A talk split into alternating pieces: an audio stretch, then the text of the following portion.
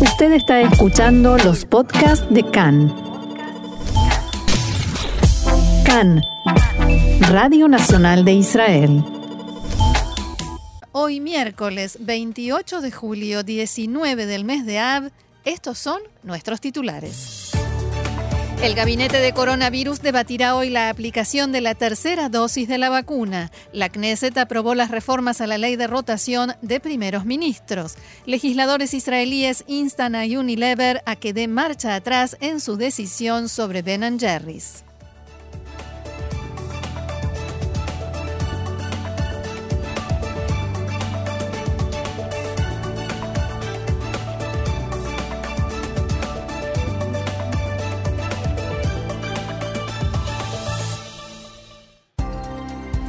Vamos entonces al desarrollo de la información que comienza en la Knesset. Exactamente, Roxana. Finalmente, y después de un debate maratónico, fue aprobada la enmienda a la ley básica del gobierno que deja establecida la rotación entre el primer ministro Naftali Bennett y el primer ministro alterno Yair Lapid. Por tanto, Lapid asumirá el cargo de primer ministro en septiembre de 2023 y ejercerá durante el resto de mandato de este gobierno a menos que caiga antes de esa fecha. Esperamos que no, pero... No quiero ser pájaro de mal agüero, pero ¿cuántas elecciones podemos tener de aquí a septiembre de 2023? Ay, por favor, no me hagas ni pensarlo, Roxana, te lo pido por favor. No, no, no. La medida, continúa la información, la medida fue aprobada en segunda y tercera lecturas en el Pleno de la Knesset por 61 votos a favor y 2 en contra, ya que casi toda la oposición boicoteó la votación en señal de protesta luego de más de 15, sí, escucharon bien, 15 horas de debate. La nueva legislación introduce varios cambios respecto de lo que se había promulgado para formar el gobierno de Benjamin Netanyahu y Benny Gantz, la coalición anterior, como la aprobación de una ley que convierte a la PID en primer ministro de inmediato si el gobierno cae debido a que el presupuesto no se aprueba o por falta de apoyo de los miembros de Yamina. También crea puestos para dos viceministros dentro de la oficina del primer ministro. La oposición abandonó el pleno de la Knesset en masa en protesta por el procedimiento utilizado para, la votación, que si era en voz alta, que si había que apretar el botón o no, eh, y sus integrantes acusaron al gobierno de intimidación. El legislador Moshe Gafni del partido ultraortodoxo Yadut Torah que apoyó en su momento el acuerdo de rotación entre Netanyahu y Gantz de 2019, criticó en estas horas la nueva legislación y dijo que es una señal de la falta de estabilidad de la coalición. Abro comillas, el primer ministro alterno no confía en el primer ministro en funciones y viceversa. Por lo tanto, están trayendo una ley para la aprobación de la Knesset que garantizará que uno no robe al otro. En cualquier caso, es un gobierno de ladrones, por lo cual necesitan garantías, decía Moshe. Ahora, Roxana, vos estabas diciendo recién que el debate también pasaba por si votar eh, con, eh, con la voz en alto o por botón. Digo, estamos en julio de 2021, ¿no? Seguimos discutiendo ese tipo de cosas. Y después de un debate que había empezado a la una y media de la, de la madrugada de la noche anterior, o sea... ¿Cómo era eso de que los políticos tienen que estar a la altura de las circunstancias? En fin, pero igualmente esto no es todo lo que pasó en la Knesset, ¿no es, no, es cierto, Roxana? Ni mucho menos. En esta madrugada de actividad parlamentaria, la coalición logró también aprobar un proyecto de ley que reformará el sistema de nombramientos de jueces de tribunales rabínicos casi dos semanas después de un primer intento de aprobar el proyecto de ley que fuera frustrado porque el presidente de la Knesset accidentalmente votó en contra. Esta vez la propuesta de ley fue aprobada con 59 votos a favor y 54 en contra. El proyecto de ley amplía el comité que elige a los jueces rabínicos para incluir más representantes del gobierno y más mujeres. A principios de este mes, el proyecto de ley estaba listo para su tercera y última lectura cuando, como decía el presidente Miki Levy, votó por error no, dejándolo en un empate 51 a 51. Levy intentó obtener un permiso especial para cambiar su voto después de que se dio cuenta de su error, después de todas estas noches en vela que pasan eh, los... Eh, eh, los miembros, parlamentarios. De, sí, los miembros de la Knesset, pero el asesor legal de la Knesset dictaminó que no podía hacerlo y que el resultado se iba a mantener. El diputado del Likud, Yarib Levin, criticó el proyecto de ley y dijo que su único objetivo es darle puestos de trabajo a allegados a la coalición. Abro comillas, este proyecto de ley es vergonzoso y sienta un precedente que me temo que Israel y los israelíes lo pagarán caro, decía Levin. El parlamentario Israel Eichler de Yadut Atorá afirmó que el proyecto de ley forma parte de vuelvo a abrir comillas, la guerra contra el judaísmo y la religión que libra la coalición. El azar Stern de la coalición, mientras tanto, dijo que el proyecto de ley fortalecerá la posición de los tribunales rabínicos, que es importante para todos nosotros. Y hace instantes nada más representantes de los partidos de oposición presentaron un recurso ante la Corte Suprema de Justicia contra las bancadas de la coalición en el que denuncian que la división de las comisiones de la Knesset generó una situación en la cual la coalición tiene mayoría en casi todas las comisiones importantes y centrales en contra de la ley y las normas de la Knesset. Y el recurso fue presentado por los legisladores David Vitan, Miri Regev y Keti Del Likud y Moshe Arbel y Mijael Malkieli del partido ultraortodoxo Shas y piden que la comisión de la Knesset haga valer su autoridad y redacte una nueva propuesta para la conformación de las comisiones permanentes que tome en cuenta el tamaño de las bancadas. Continuamos con la información, Roxana. Nos quedamos en la Knesset, pero cambiamos un poquitito de tema porque 90 legisladores de la mayoría de las bancadas de la Knesset firmaron una carta que, por iniciativa de la parlamentaria Meirab Benari de Yeshatid, fue enviada a Unilever, la corporación propietaria de Ben Jerry's, en la que piden la cancelación inmediata de la decisión de la empresa de no vender sus productos en los asentamientos judíos de la margen occidental. Abro comillas, es vergonzoso, ofensivo y especialmente es una decisión que excluye a grandes sectores del público que la administración global de Ben Jerry's supuestamente busca apoyar, escribieron los los miembros de la Knesset.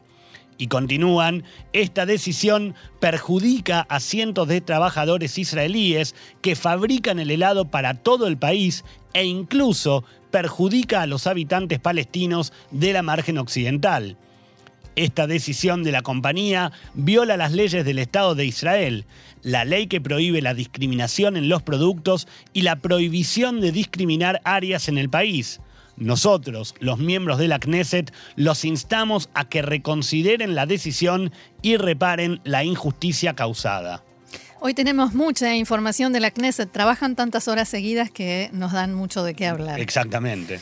El partido Likud, que encabeza el líder de la oposición, Benjamin Netanyahu, anunció anoche que dejará de cooperar con la titular de la coalición, legisladora Edith Silman, en una nueva acción dirigida a obstaculizar el nuevo gobierno. No sé si habrán querido decir que hasta ahora estaban cooperando, pero bueno. Vaya eh, uno a interpretarlo. Creo que ninguna de las dos partes puede decir que estaba cooperando con la otra. Nada más lejos de la realidad. En fin, en el Likud aseguran que Silman, que pertenece al partido Yamina de Naftali Bennett, había grabado en secreto a los legisladores de la oposición en la Knesset un día antes y esto para el noticiero de Canal 12. El canal rechazó la acusación y allí explicaron que Silman había estado dando una entrevista televisiva fuera del pleno de la Knesset cuando tuvo que entrar rápidamente para votar. En lugar de desconectar su micrófono, lo apagó y entró al pleno con el micrófono desde otros partidos, como el legislador Jacob Litzman del ultraortodoxo Yaduta Torah, hicieron idénticas acusaciones contra Edith Silman. Abro comillas, descubrimos esta noche que Silman caminaba por aquí con un dispositivo de grabación en su bolsillo, grabando a los miembros de la, de la Knesset en el Pleno para Canal 12, dijo Litzman durante la sesión que tuvo lugar en la madrugada, entre lunes a martes.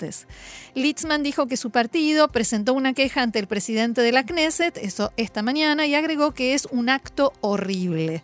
El legislador incluso dijo que Edith Silman avisó a sus compañeros de la coalición que estaba grabando para que hablaran bien y amablemente. Dafna Liel, la reportera de la Knesset del Canal 12, escribió en su cuenta de Twitter, abro comillas, qué tontería, estábamos filmando a Edith Silman cuando tuvo que presentarse a una votación, apagó el micrófono y entró al pleno. También la propia parlamentaria Edith Silman reaccionó a través de su cuenta de Twitter y si bien no comentó directamente sobre la acusación, simplemente dijo que los cambios que se produjeron tras las elecciones en la Knesset han desequilibrado a Litzman, según textuales palabras de Silman, e hizo referencia a una causa de sospecha de corrupción contra un asesor de Litzman. Abro comillas nuevamente, le sugiero que se concentre en las grabaciones correctas, le escribió Silman a Litzman y compartió una captura de pantalla de un informe que afirma que las grabaciones prueban que cuando Litzman era ministro de Salud, su asesor tuvo contacto ilícito con una empresa farmacéutica y un empresario jaredí en un intento para manipular qué medicamentos ingresarían a la canasta, perdón, qué medicamentos ingresarían a la canasta de salud financiada por el Estado sigo sin entender. Estamos hablando de que por ir con un micrófono se acusa de una grabación. Es, es... No, eh, en realidad puede llegar a ser, pero eh, con preguntar, eh, con comprobar si está grabando o no, supongo que se hubiera arreglado el problema. Además sería como muy burdo, ¿no? Digo, si una persona, quiero imaginarme, si una persona está tratando de grabar en secreto a alguien, no va a ir, digo, con el micrófono del que canal. Conocemos un, micrófono de un canal o así sea un corbatero, digo, se nota que uno lo tiene puesto, ¿no es cierto? Sí, pero no se puede saber eh, y suponemos, queremos suponer y creer que se va a averiguar. Investigaremos hasta las últimas consecuencias, dijo alguien, ¿no? Exactamente. Vamos a, vamos a seguir el tema sin prisa y sin pausa. Sí. Tensión dentro de la coalición de gobierno también, una más, y específicamente en el ala derecha de la coalición entre el primer ministro Naftali Bennett y el ministro de Justicia Guidon Saar. El enfrentamiento comenzó cuando el diario Idiota Jaronot eh, publicó, perdón, el viernes, el viernes pasado, una extensa entrevista con Saar, y muy interesante hay que decir, en la que, entre muchas otras cosas, el político dijo que había recibido el apoyo del primer ministro Bennett para impulsar la conocida como Ley Netanyahu, esa ley cuyo objetivo es impedir que una persona acusada de delitos penales pueda formar gobierno. Eh, Saar dijo en varias entrevistas que si un eh, intendente o un ministro tiene obligación de renunciar cuando se lo acusa, cuando tiene una demanda penal, ¿cómo puede ser que no tenga que hacerlo un primer ministro? Y en la misma entrevista dijo, cuento con esto, eh, para esto con el apoyo de Naftali Bennett. Es sabido, Naftali Bennett no hizo muchas declaraciones, creo que casi ninguna al respecto, pero sí Ayelet Shaked, su compañera de, de fórmula y de partido, sí eh, se opone abiertamente a esta ley. Sin embargo, en el entorno de Bennett aseguraron que él no le dio luz verde a esta medida. El partido Yamina que encabeza Bennett negó que esto fuera cierto. La oficina del primer ministro difundió un comunicado desmintiendo los dichos de Saar, que el primer ministro no se ocupa de esos asuntos y que no está impulsando la ley. Guido Saar reaccionó, según pudo saber Khan, con enojo e indignación y parece que también se lo hizo saber a la gente de la oficina del primer ministro. Saar dijo en conversaciones a puertas cerradas, aunque parece que no tan cerradas porque todos nos enteramos, eso no se hace. Yo actué con completa coordinación con el primer ministro. No entiendo por qué su oficina tuvo que sacar un comunicado así y me dejaron en una situación tan incómoda. Saar pidió, dicho esto entre comillas, a la oficina de Bennett que publiquen de inmediato una aclaración y negó que todo esto haya sucedido, pero dos fuentes diferentes se lo confirmaron a Khan.